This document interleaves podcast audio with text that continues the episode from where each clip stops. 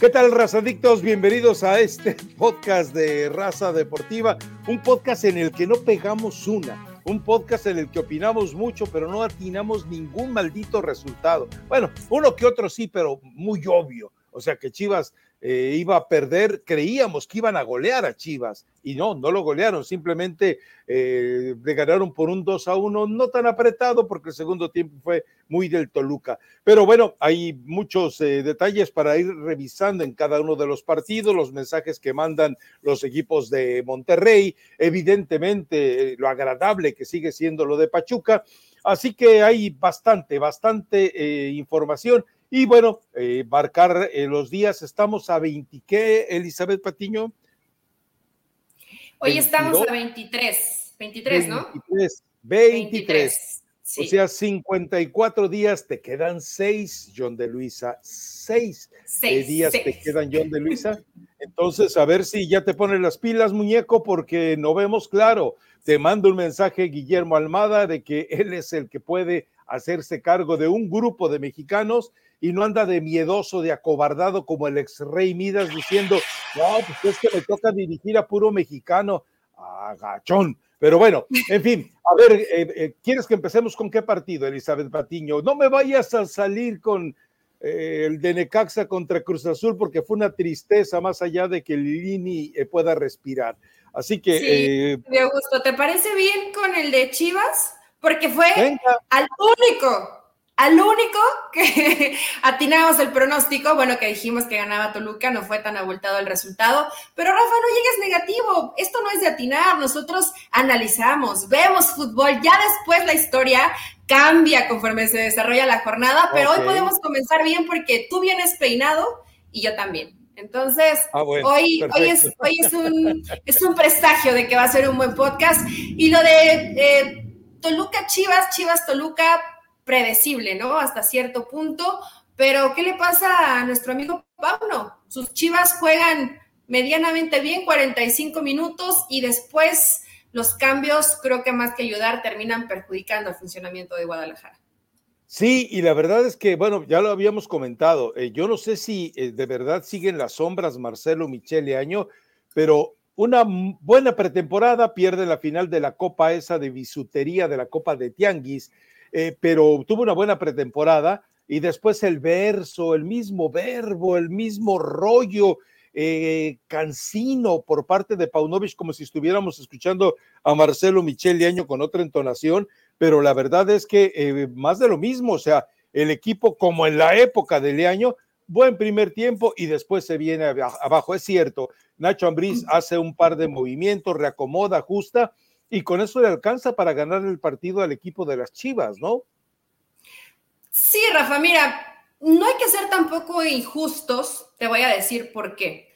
Cuando ves las modificaciones que hace Nacho, y yo sé que a lo mejor puede parecer fuerte y no es por menospreciar a los jugadores mexicanos, pero ves la calidad individual que tienen los de Toluca y ves a mucho joven en Chivas y dices, es muy difícil cuando tú pretendes o planeas cambiar, cambiar la historia de tu equipo, del partido, revertir el resultado, si no tienes con qué hacerlo. O sea, realmente yo entiendo que Pauno me llamó la atención que hagas tres cambios. Si tu equipo no lo está haciendo mal, tres cambios es mucho. Eh, puedes, puedes descomponer completamente el funcionamiento y el colectivo que venía haciendo. Me parece que ahí se viene un poco loco, pero cuando hace los cambios, ya le habían empatado el partido. se lo empatan unos segundos antes, él ya tenía decidido hacer los cambios de todas formas, pero este Guadalajara, Rafa, sí, yo sé que intenta, que lucha, que le alcanza para jugar medianamente bien. Para mí este fue el partido, al menos los 45 minutos que mejor han jugado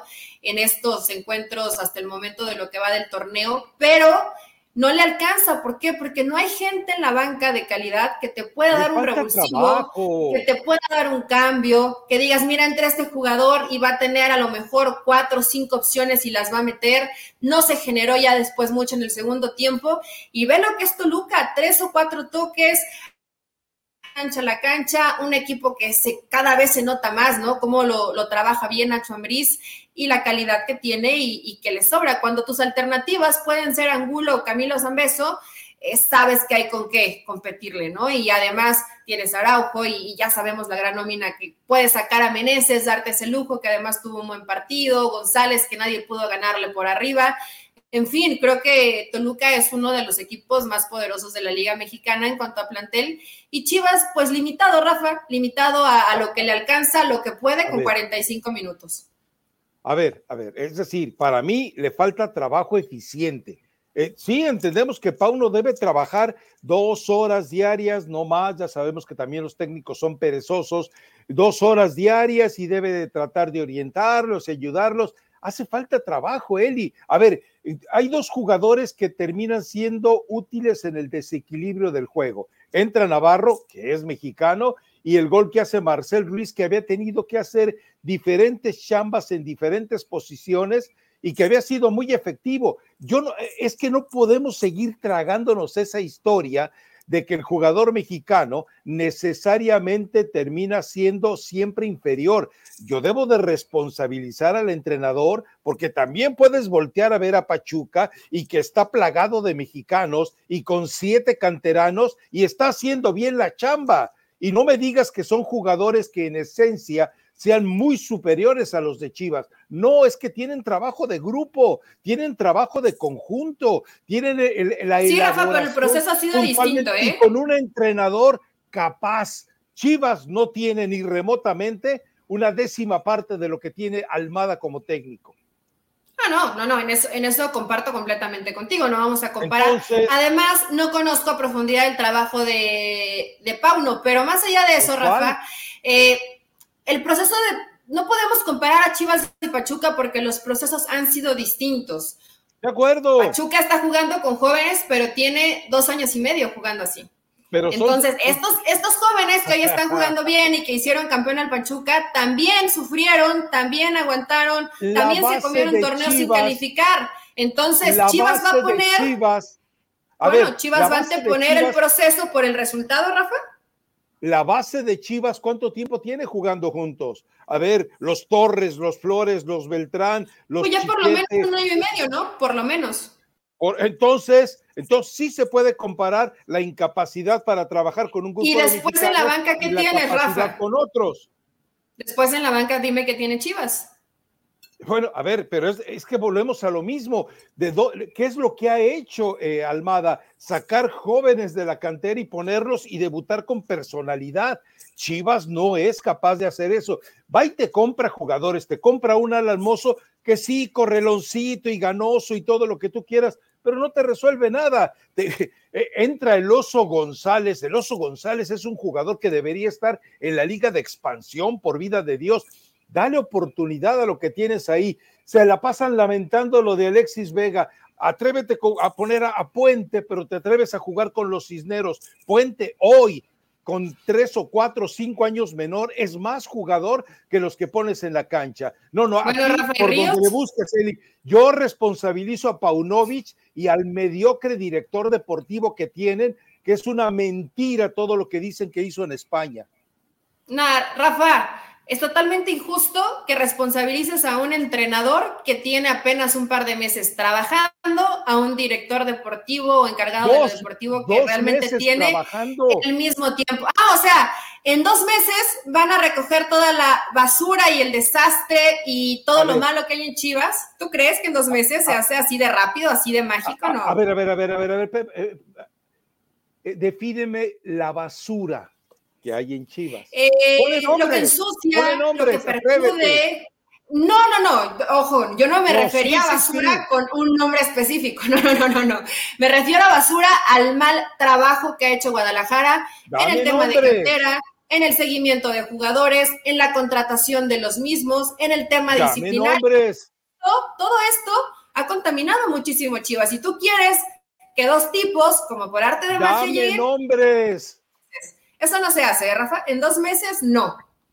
Dame nombres. No, porque te voy. Bueno, ya se fue Ricardo Peláez, que dentro de esas malas elecciones, hoy dejó ahí un poco de lo que no le funciona tanto a Guadalajara. Yo no estoy diciendo que Ricardo Peláez sea basura. Yo le llamo basura a un cúmulo de situaciones negativas para Chivas. Cuidado. No, no, no. no, Tú, llamaste basura a todo el entorno y dentro de esa basura, como tú le llamas, no yo, tenemos que meter a Mauri Vergara y tenemos que eh, eh, meter a tipos siniestros como Mariano Varela y tenemos que agregar puntualmente a todos los que han estado creciendo dentro de esa organización, porque me queda claro que no todos han hecho su chamba. Y, y el hecho, a ver, Fernando Hierro, eh, lo primero que hace es decir, ya llegué, aquí está mi entrenador, ya me voy al Mundial. Regresa del Mundial y, dime dónde lo vemos eh, que haga algo productivo. Si estuviera haciendo una presión sobre Paunovic, le habría dicho, a ver, eh, el, Canelo, el Canelo Angulo no se va a ningún lado. Tenía que haber tenido esa responsabilidad. Desastre de quien quieras, pero menos de los mejores jugadores que tuviste el torneo pasado y, atrévete a dar el salto, porque lo vemos con Pachuca, es cierto, algunos de ellos 20, 21 años, pero, pero Puente ya debería estar en la cancha. Te metes a atacar con los dos cisneros, los dos cisneros, por vida de Dios, cuántas oportunidades han recibido en el fútbol mexicano y no las han aprovechado. No, Eddie, no puedes, eh, es decir, estoy de acuerdo contigo que toda la pirámide de Chivas eh, y la basura que está escondida debajo de la pirámide de Chivas eh, tiene mucha responsabilidad, pero ojo, Paunovic tuvo dos meses para trabajar. Tuvo, a ver, yo te pregunto algo.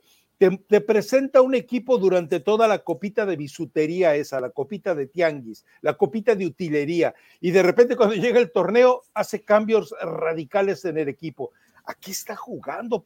Te digo, me parece que Marcelo positivo a Chivas, hizo buena presión, tuvo buenas sociedades. Y, por momentos tuvo contra la lona Toluca, no lo dejaba bailar dos, tres pases. A ver, yo creo que Chivas hace un bastante digno primer tiempo, donde se nota el trabajo de esos dos meses que dices que han tenido muchísimo tiempo para trabajar a Chivas. Bueno, se notó, se notó, fue valiente, estaba en su cancha, estaba como local. Por lo menos no se vio un equipo temeroso, miedoso, como sí lo había demostrado Pauno en los partidos anteriores, donde parecía que prefería no perder simplemente no le interesaba ganar, solamente no perder.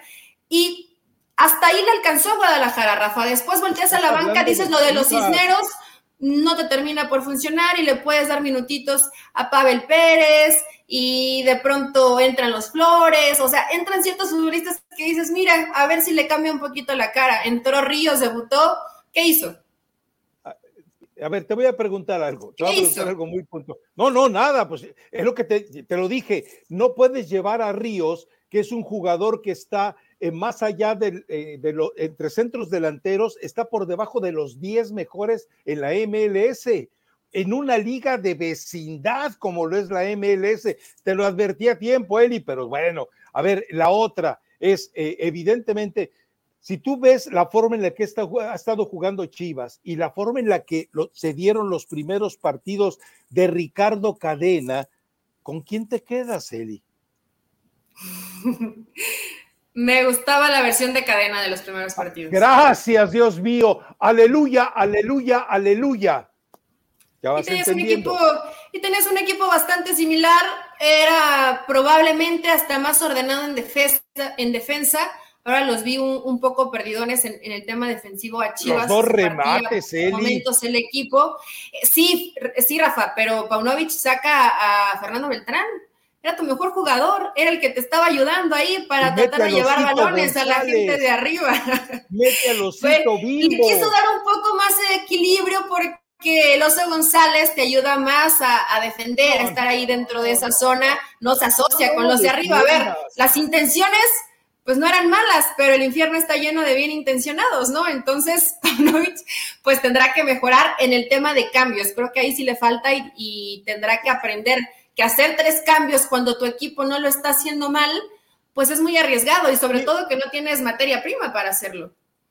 Tú hubieras sacado dentro de, de, tu imberbe desarrollo como entrenadora, ¿hubieras sacado a Víctor Guzmán de ese partido? No no hubiera sacado a Guzmán ni a Beltrán. Explícamelo, Eli. Pues Rafa, es que son los que te pueden generar de fútbol, son los que te aparecen de sorpresa, los que te llegan de segunda línea. Después de eso no tienes mucho más y yo no creo que los jóvenes no lo quieran hacer. sé que tienen la intención de que las cosas salgan bien, pero para eso va a faltar, va a faltar tiempo, va a faltar rodaje, van a faltar partidos donde se van a equivocar y tendrán que aprender. A esto voy con Chivas. Yo realmente no pongo la vara tan alta en cuanto a presión porque en dos meses vas a solucionar poco. Que realmente el equipo se ve que le falta mucho trabajo, ahí sí voy a coincidir contigo, pero después, cuando ese trabajo culmina, cuando te vas tranquilo a casa y llega el fin de semana, llegan los partidos y te das cuenta que también es difícil competir con un plantel que es limitado. Hablamos de Guzmán y de Fernando Beltrán, pero después no hay más alternativas para Pauno. Ahí donde está mal, pues sí, es el tema directivo, donde los refuerzos, como siempre en Chivas, son mal elegidos.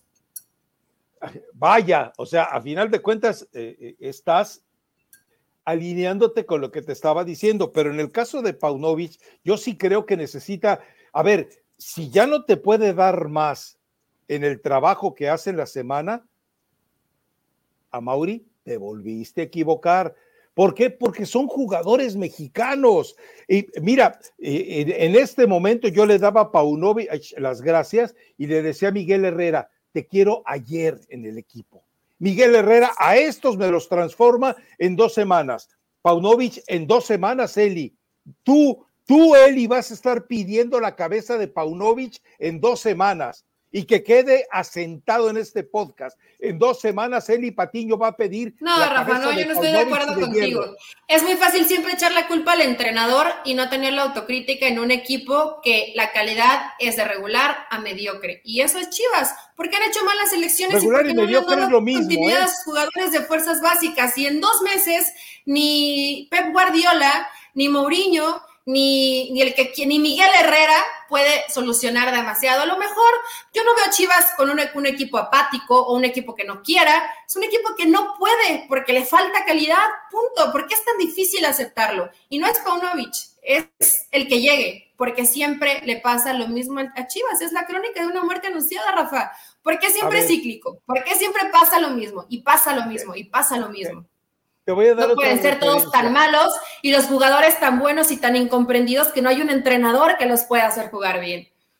Te voy a dar otra referencia y, es una referencia un poco brusca, medio salvajona, pero ah, si tú revisas en disciplina, en calidad, en compromiso, e, en proyecto individual, lo que era aquel Chivas de Matías Almeida y este Chivas, Digo, porque recuerda lo que había en aquel eh, Chivas de Matías Almeida, borrachos, mujeriegos, parranderos, trasnochadores, eh, amantes del, trenecito en los jacuzzis, amantes de los salones de masaje, amantes del...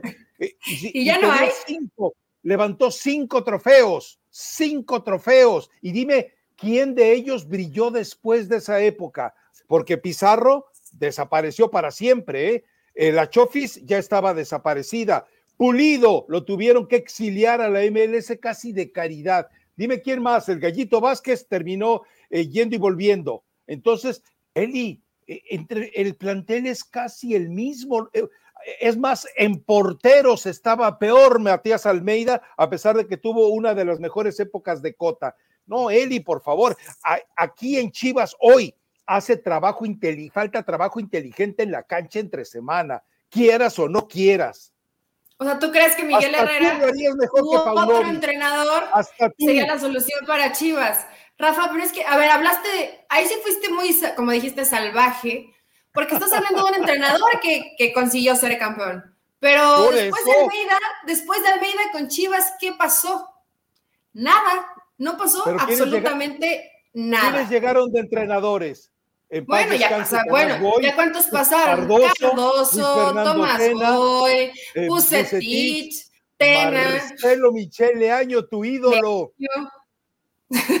es que, es que ya han sido muchos, Rafa, o sea, ya, ya por lo menos que le atinen a uno. ¿Y tú crees que todos estos son muy malos? y que los jugadores de Chivas realmente con alguien más podría mejorar. O sea, yo creo que algo sabe Bucetich, algo sabe Cardoso, sabía Tomás Boy, o sea, no, no vamos a pensar que todos son malos entrenadores. Leaño, Leaño tenía muchas ganas. Eh, yo, te, aseguro, si, si, si, hoy, vamos, Jorge, por favor, eh, eh, en cualquier lugar sagrado donde te descanse tu espíritu, desciende y dile a Mauri, hijo, niño caguengue, no sea güey, vaya por Herrera y dele las gracias a él y a Hierro. Y solucionas esto mañana.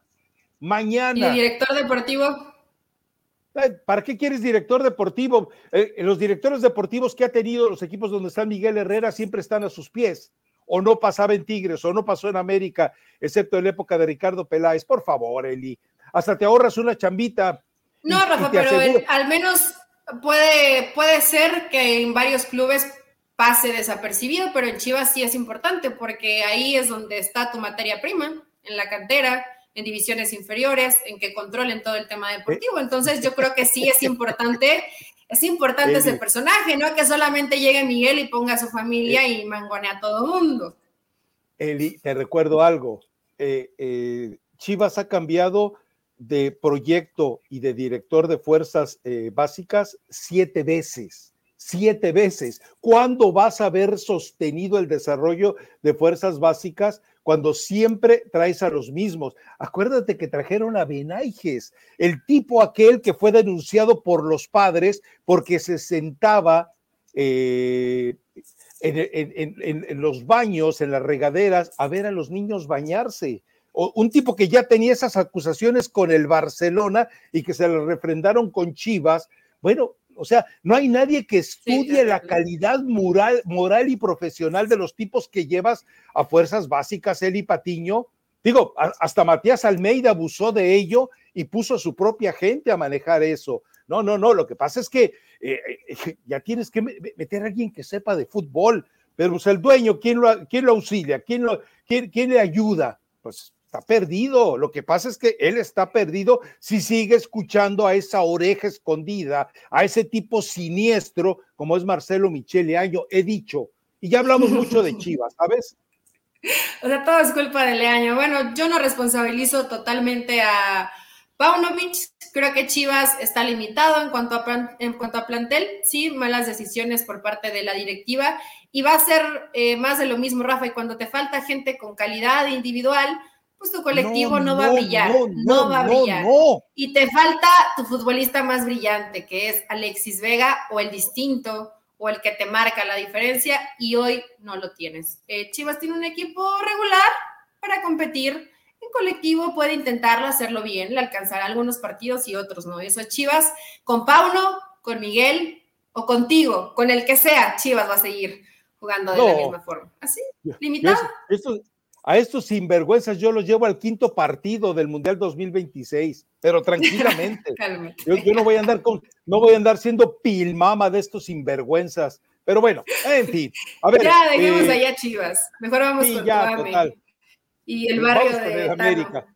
que no está funcionando. El América, el América eh, tuvo el doble de posesión prácticamente, tuvo el doble de disparos, tuvo, eh, creo que fueron ocho veces eh, más tiros de esquina. Es decir, fue un, fue un equipo que dominó el partido como se le pegó la gana y termina con dos chamaqueadas espantosas. Cuando tú juegas con tres defensas nada más, porque Néstor Araujo es un, eh, eh, es un estorbo, tú lo viste, me imagino que lo viste claramente, y cuando supuestamente él es el líder de la defensa y el tipo está mudo y dormido, pues entonces el par de chamacos como Reyes y como Lara quedan exhibidos. Pero la verdad es que América fue muy superior.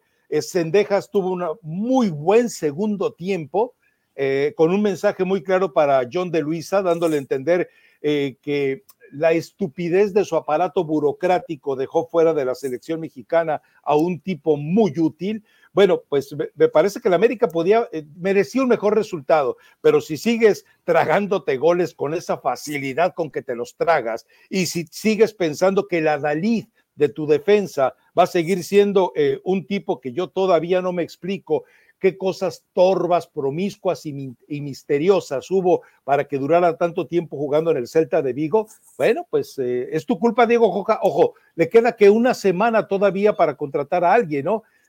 Con ese dinerito que tienes por ahí, te puedes traer un muy buen defensa central de Brasil, de Argentina de Uruguay. Pero muy buen defensa. Y hasta un paraguayo, eh, digo, con, con, Valdés tuvieron muy buenos, muy buenos frutos y habitualmente tienen ahí calidad y te pueden salir en una inversión no tan alta porque creo que América no quiere gastar mucho, pero sí, digo, realmente América no lo hizo mal, pero es muy endeble en defensa, Rafa. O sea, realmente sufre, sufre en pelota detenida, sufre en salidas, porque también creo que en dos salidas Araujo la, eh, estuvo por perder el balón y dejar de frente a los delanteros de, Puebla para, para hacerte daño. Entonces, realmente sí cuando sufres tanto en defensa, pues va a ser muy complicado que puedas ganar los partidos. Se veía venir, se vio en la pretemporada del América que defensivamente estaban desajustados y yo pensé que a lo mejor Altano le iba a dar tiempo para corregirlo. No sería la solución cambiar a línea de cinco porque yo sí veo errores individuales muy puntuales. Y sí, la verdad, pues tiene nombre y apellido, ¿no? Es, es Néstor Araujo. Obviamente Reyes es un chavo joven que lo tienes que acompañar con alguien de mayor experiencia. Él está acostumbrado además a jugar en una línea de, en una línea de tres, en una línea de cinco, tiene que adaptarse a esa línea de cuatro, pero eh, sí, muy, muy malo de Néstor Araujo. De ahí en fuera, creo que habrá jugadores que sí le terminan rindiendo, otros que siguen por debajo, como es el caso de, de Diego Valdés, y que ha mandado, ¿no, Rafa? Ciertos mensajitos de Cabecita Rodríguez, si no estás, no arrancas el partido, entendió que Richard Sánchez te da una eh, mucho mejor solvencia en medio campo de lo que te lo está dando Aquino. Entonces, en términos generales, América parece que evoluciona o jugó un poco mejor de lo que venía jugando, pero defensivamente. Martínez.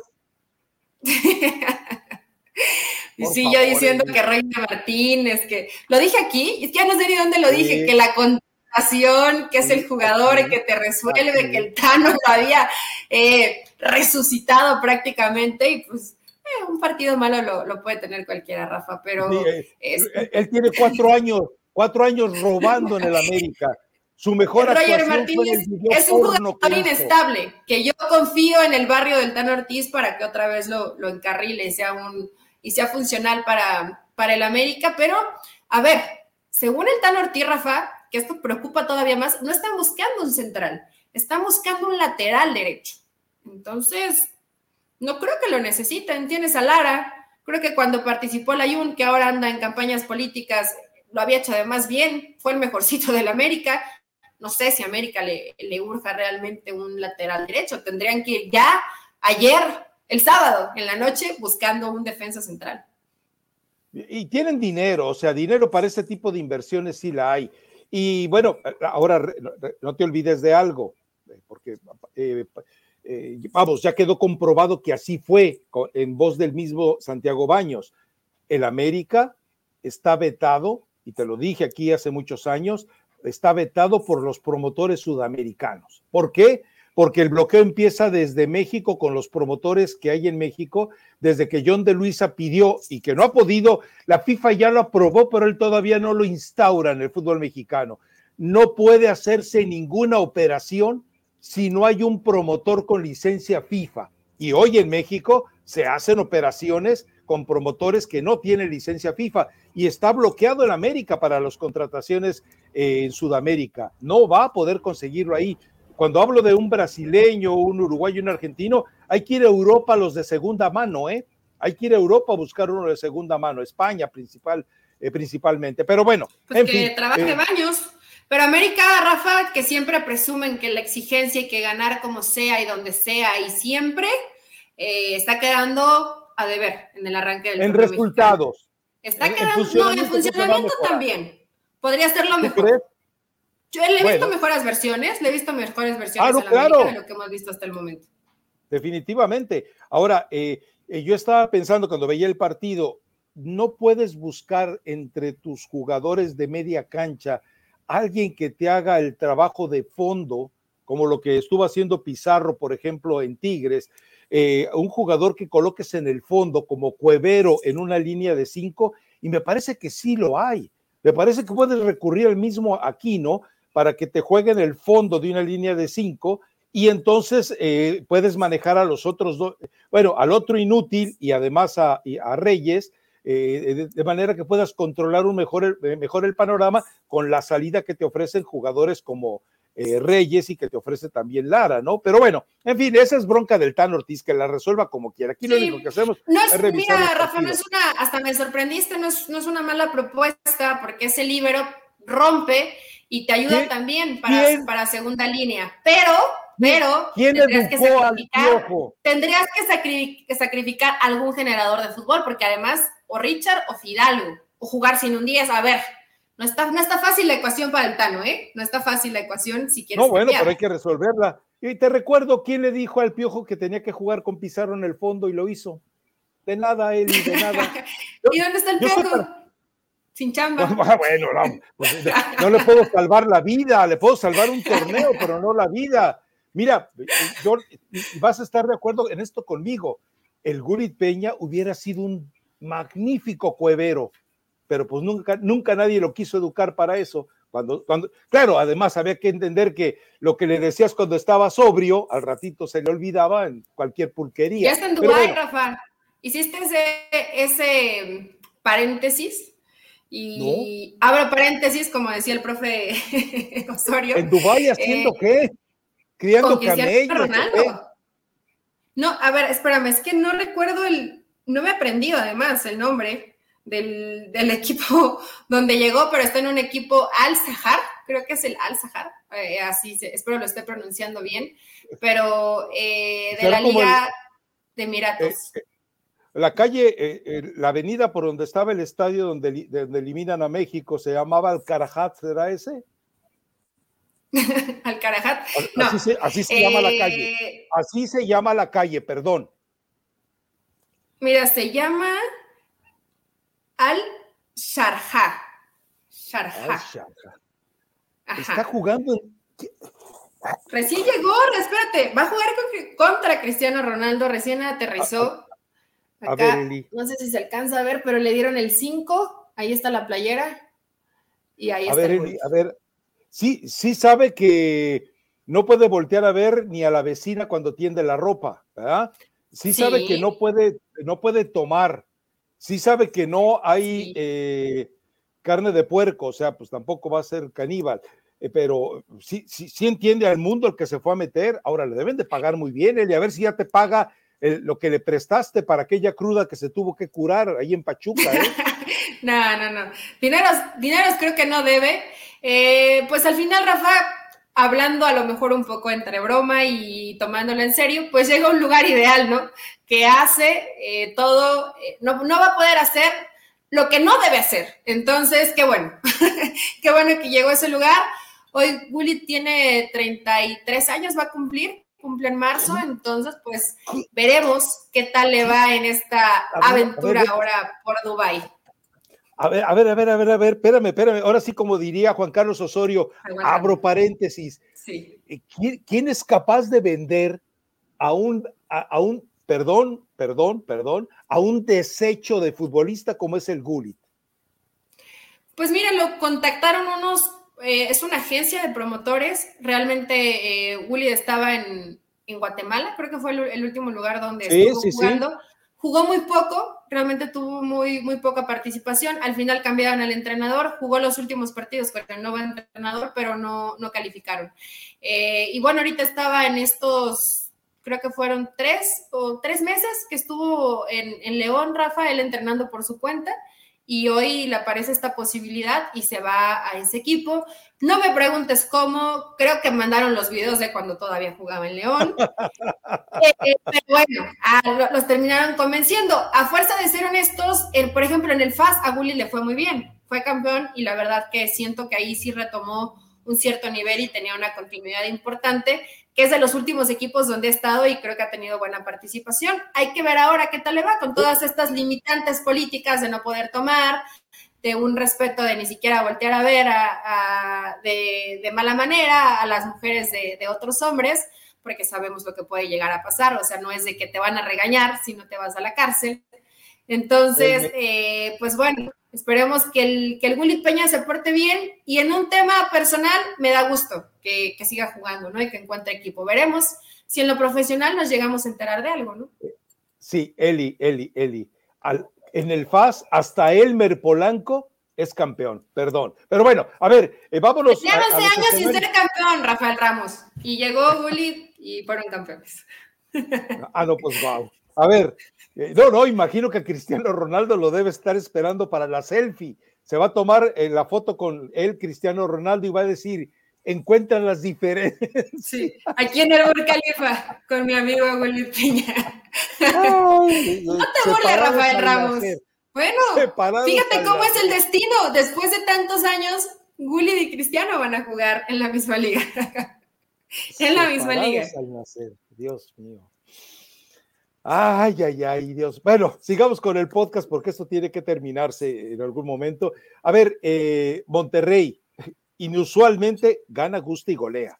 Monterrey, inusualmente, tres goles de Funes More. Eh, Monterrey, ahora, Eli, eh, yo me quedé asombrado cuando vi la banca. O sea, cuando tú usas un jugador como Gobea, que me está gustando lo que está mostrando en, con Rayados, cuando ves que tiene a Cortizo, que es un jugador que venía con todos los reflectores generosos de Puebla, cuando ves que de repente eh, Víctor Guzmán, un futbolista que estaba semioculto y que el América debió haberlo comprado porque es más defensa que, central que todos los que tiene, eh, y, encima le agregas a Dubán Vergara y hay que esperar que Maximiliano Mesa se recupere de la lesión muscular. Eli, eh, el equipo B, con el equipo B de Rayados ganas la liga. Claro, si no está el ex Rey Midas, el hoy Rey Miedos. Pues fíjate que ya no lo veo tan miedoso, Rafa. no, no, no. Digo, ganó Gustavo. la propuesta los veo intensito, los veo que van, los veo que buscan probablemente es un equipo que quiere volver a engancharse con la afición, ¿no? Porque sí veía la afición un tanto molesta por, por la propuesta de Rayados, hoy los veo mucho más sueltos, eh, evidentemente. Es que lo que dices hasta parece absurdo cuando ves cómo se desarrolla el partido, ¿no? Volteas a la banca y dices, bueno, tiene un equipo que por lo menos en 10 equipos más del fútbol mexicano, todos estos serían titulares, todos sin ningún, sin ningún tipo de problema. Entonces, Rayados realmente está jugando bien, está siendo efectivo, está bien Funes Mori, está bien Berterame, está trabajando bien la, gente de medio campo, tienes alternativas. Yo creo que te, Conchito González, que tengas a Cortizo como una alternativa es, es un lujo en el, en el fútbol mexicano y siguen recuperando futbolistas. Aguirre, lo señalas lo de, lo de Dubán Vergara, eh, Maxi Mesa, que se tendrá que recuperar realmente dime, ¿en qué línea sufre Rayados de Monterrey? En ninguna. No me gusta, no me digas que Gobea no te gusta. Sí, por supuesto, Gobea lo ha hecho muy bien. Es que en general no te diría de un jugador que diga, este está, bueno, hasta Gallardo. Gallardo está muy bien. Gallardo está jugando muy bien con Rayados.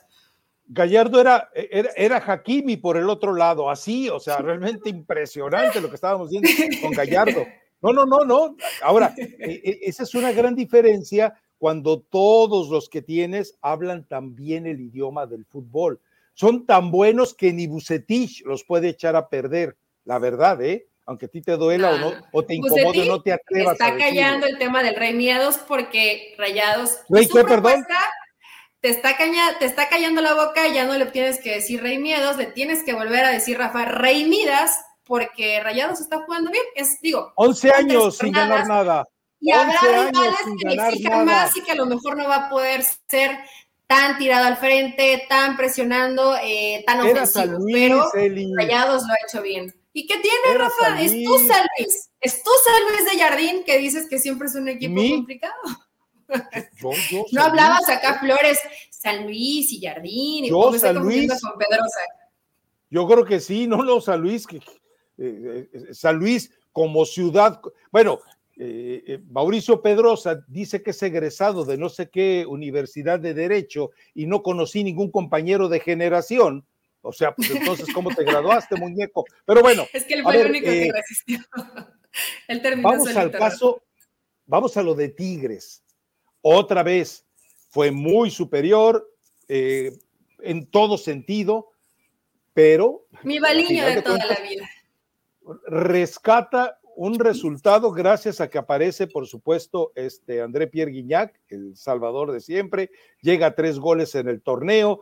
Eh, queda claro que el geriátrico que tanto se quejaba Miguel Herrera, pues hoy, hoy juegan como jovencitos, lo cual quiere decir que era un problema de Herrera y no de, de los jugadores. Y bueno, Diego Coca está haciendo su chamba, pero bastante bien, ¿eh? Digo, es líder del torneo, es cierto, ahorita no importa absolutamente nada, pero bueno, a, final de cuentas, eh, nos demuestra que tiene la capacidad de trabajar, que está jugando feito Tigres, pues sí, está jugando, no podíamos esperar otra cosa, pero está jugando eh, feito, compacto, algo que le conviene muy bien a los jugadores de Tigres que estaban acostumbrados a ello y que con Miguel Herrera cayeron en el desorden, ¿no? Pero ¿sabes qué? ¿Te parece que es feito como juega Tigres? A mí me gusta, Rafa. O sea, cuando es una idea tan clara, cuando ves esos recorridos, cuando ves la, presión que hace, eh, la intención de cada uno de sus futbolistas, el sacrificio de varios que habían dejado de hacerlo, porque a lo mejor Miguel Herrera no se los pedía. Eh, y esta distribución de espacios que como es un equipo ya no tan joven, eh, lo ha sabido distribuir muy bien eh, Diego Coca, porque los recorridos no son tan largos, puede ser muy intenso, pero intenso inteligente, y eso lo hace en este momento bien Tigres. No pudo ganar el partido, eh, solo estuvo fortuna, ¿no? Porque la realidad es que fue mucho mejor Tigres, pero vas por buen camino. Cuando juegas de la forma que está jugando Tigres y que además se nota la idea del entrenador y el equipo que tienes, más el plus de que se va a agregar Nico Ibáñez. ¿En qué puede sufrir Tigres? Pregunta, hoy, hoy, con lo que estamos viendo de Tigres y lo que vimos, ¿quién es mejor entrenador, Coca o Herrera? Eh, yo creo que hoy está por encima Diego Coca. ¿Por qué? ¿Por qué? Porque eh, la, habilidad de un entrenador para manifestarse como tal es la capacidad de entender a tu grupo y trabajar de manera que ese grupo se sienta cómodo y productivo. Miguel Herrera los quiso sacar de esa zona de confort y terminó destruyéndolos porque, porque eran resultados que sacaba de chiripazo aquel equipo de Tigres. Pero bueno. Ahora, Rafa, mira, eh, en, este, en este caso, Diego Coca tuvo un trabajo importante de pretemporada, tuvo muy buen tiempo. Eso es una. Y tiene a Gorriarán. Eh, bueno, tiene, tiene a Gorriarán, pero más allá de eso, eh, no le tocó ese cambio de chip tan fuerte de lo que fue el Tuca tantos años a Miguel Herrera. O sea, ya con Miguel Herrera, a pesar de que probablemente el equipo nunca se sintió cómodo, ya había un caminito andado y un cambio importante. Hoy a Diego Coca ya le tocó esa evolución de Tigres. A Miguel Herrera le tocó remar contra corriente. En este momento veo eh, un poco más completo a Diego Coca de lo que es Miguel Herrera. Inclusive hasta en el tema grupo, ¿no? Porque Miguel no lo consiguió con Tigres. Terminaron pues probablemente no muy contentos por el tema de que les dijo viejitos. Entonces, hoy con Diego Coca, Tigres está marchando bien. Y Gorriarán les dio ese plus de calidad para generar fútbol que no tenían. Y lo que platicábamos cuando llegó Diego Valdés a la, América, hey, te olvidaste de la otra mitad. Diego Valdés no era nadie sin Gorriarán. Diego Valdés con Gorriarán era un Diego Valdés plus de lo que hemos visto en América recientemente. Gorriarán es el, motorcito, el corazón. A lo mejor no tiene el, el talento individual que tiene Diego Valdés, pero sí tiene mucho más corazón, mucho más garra, mucho más personalidad de lo que tiene Diego Valdés. Entonces, pues si te dan a elegir alguno de los dos, yo igual me hubiera quedado con Gorriarán. Y te podías llevar a los dos, al final de cuentas era de tu acólito, Iraragorri, era cuestión de que Emilio le dijera, hey, mándame a los dos, no, ahí te voy una lana. Ahora, eh, tenemos que llegar al de Pachuca. Eh, lo de Pachuca sigue siendo el equipo más agradable. Me encanta que arranque con ocho mexicanos, eh, que mantenga siete canteranos que, siga respetando la esencia del fútbol, que se le vayan jugadores y que se lesionen y que aquello no importa. Sí, entiendo contra quién jugó, entiendo a quién le ganó, eh, entiendo a quién goleó, pero de todas maneras hay un mérito en lo de Almada, sobre todo después de reponerse de la despelucada que le acababan de dar. Así que yo eh, me parece genial lo que está haciendo Almada y me parece que es una confirmación de que sabe trabajar con el jugador mexicano, eh, más allá de que tú no quieras entender el paralelismo entre el fracaso de Chivas y el éxito de Pachuca, pero me parece que sí, eh, debemos de tomar muy en cuenta lo que está haciendo Almada y bueno, pues sabemos una cosa, la decisión no va a pasar por inteligencia o sentido común en la Federación Mexicana de Fútbol va a pasar por las, por las entrañas, por las vísceras, por el capricho, por el berrinche, por el impulso, como siempre pasa en el fútbol mexicano. Eso es lo peligroso. Pachuca muy bien, Rafa. Eh, realmente he podido ir a pocos partidos de, de, Pachuca desde que está con Almada, pero ayer estuve en el estadio y ves ese equipo que ocupa muy bien los espacios, que recorre rápidamente, que se repliega bien, de jóvenes con mucha y muy buena intención, los que te marcan diferencia en la calidad de, Chávez y, de Sánchez, la posibilidad que le da a futbolistas como Castillo y que debutan y, y te hacen gol en un tiro de esquina, o que le das posibilidades a jugadores como Luna, Hernández. A ver, realmente, realmente Pachuca llama la atención porque además tiene posibilidad de extranjeros y se decide por mexicanos. Creo que esto siempre hay que, hay que resaltarlo por Guillermo Almada y de quien me dio mucho gusto, pero porque realmente lo han atormentado hasta que se han cansado, es por De la Rosa. La afición se ha metido con él fuertemente. Creo que él también se lo ganó cuando fue y los cayó equivocadamente eh, de la Rosa. Y ayer cuando lo dejan tirar el penal, te lo juro, Rafa, me tapé los ojos. realmente no quería ver porque desde que empezó el partido y de la Rosa la tocaba a la gente, que había una cantidad importante. A eso voy, Eli. A eso voy. Almada dota de personalidad a sus jugadores. Almada les convence de que son cracks. Y en Chivas todos hicieron ya crack con el tal Pauno pero ah, no, no, vamos a dejar de lado lo de Pumas, ¿eh? A ver. Ah, es que eso es bueno. En resumen, Pachuca muy bien. Qué bueno por De la Rosa. Le pidió perdón a la afición y salió aplaudido. Era importante que se reconciliara con la afición, con que son poquitos, pero son ruidosos y se le estaban mentando. Entonces, bien por él y al final, pues va a ser el hombre en donde va a recargar la posibilidad del centro delantero Guillermo Almada. Esperamos que le termine resolviendo. Y ahora vamos con tu, con tu Rafi Puente Jr. Ahora, la verdad es que nos tapó la boca, ¿eh? eh digo, a ver, eh, ah, una precisión con lo de Pachuca. Todos los partidos en los que Pachuca tiene menos posesión de balón, los ha ganado. Los únicos partidos que ha perdido Almada es cuando Pachuca tiene más posesión de balón. Esto para confirmar que a él no le interesa tener el balón, sino saber usarlo. Ahora, con lo de Rafa Puente, ¿Cuántos años habían pasado antes de que viéramos a jugadores de Pumas hacer túneles, tirar taquitos, eh, darse esos lujos y ya son casi eh, ofensivos en una cancha de fútbol? a mí me gustó Pumas por eso, porque recuperó la frescura de barrio con la que se tiene que seguir jugando al fútbol.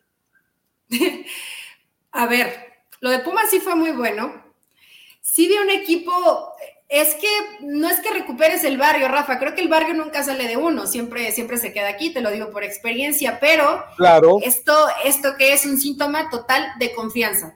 Cuando tú te animas a hacer un cañito, cuando te animas a encarar, cuando te animas a ir a línea de fondo, es porque te tienes confianza, porque sabes que lo puedes hacer y probablemente no es que sea superior al que te esté marcando, sino que te tienes la confianza y lo intentas y te termina saliendo, ¿no? Entonces, eh, probablemente en este aspecto, en un trabajo mental, los ha fortalecido Rafa Puente, lo cual es positivo, pero es que también León jugó muy mal. O sea, un poco de, la, un poco de las versiones de, que de pronto nos enseñaba el Arcamón, ¿no? Estos claros oscuros que en su momento tuvo con Puebla y que probablemente también los va a tener hoy con León. De un equipo que si de pronto se te empieza a complicar, no te hacen un gol, te hacen tres, te hacen cuatro, te hacen cinco y no sabe cómo frenarlo. Diez como la liguilla o, lo, es lo que te iba a decir, el ejemplo más reciente es con, con, América y cómo le puso esa arrastrada en liguilla. Esperemos que mejore ese tema, pero Pumas, bien, orden defensivo, jugadores convencidos, que recuperen el gol era importante porque hay varios jugadores que estaban sufriendo por el tema gol.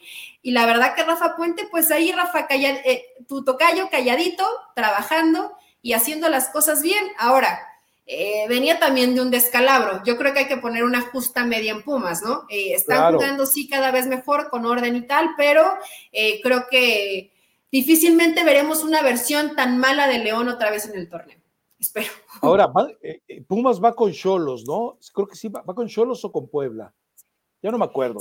pero ahorita lo confirmo. Ah, es un partido de esos engañosos pero de verdad engañosos. Eso, eh, por todo lo que tú comentabas, el, tipo de cancha, bla, bla, bla, bla, bla, y porque cuando llegas tan sobrado como este resultado y ante un equipo como León, te puede hacer daño. Pero bueno, en fin, a ver, eh, lo de Dani Alves eh, rápidamente, que bueno, obviamente en el, transcurso de este lunes puede sufrir algunas modificaciones, pero la verdad es que ya con los últimos testimonios que se han dado, pues queda claro que cualquier tipo de castigo que tenga que asumir eh, Dani Alves eh, va a ser mm, dramático, drástico, y que es lamentable que esto le ocurra, pero que definitivamente el único culpable es él, y que, bueno, a final de cuentas, tal vez lo único que podría cuestionarse a Pumas es que eh, sin tener seguramente todavía todos los elementos que hoy ya se tienen,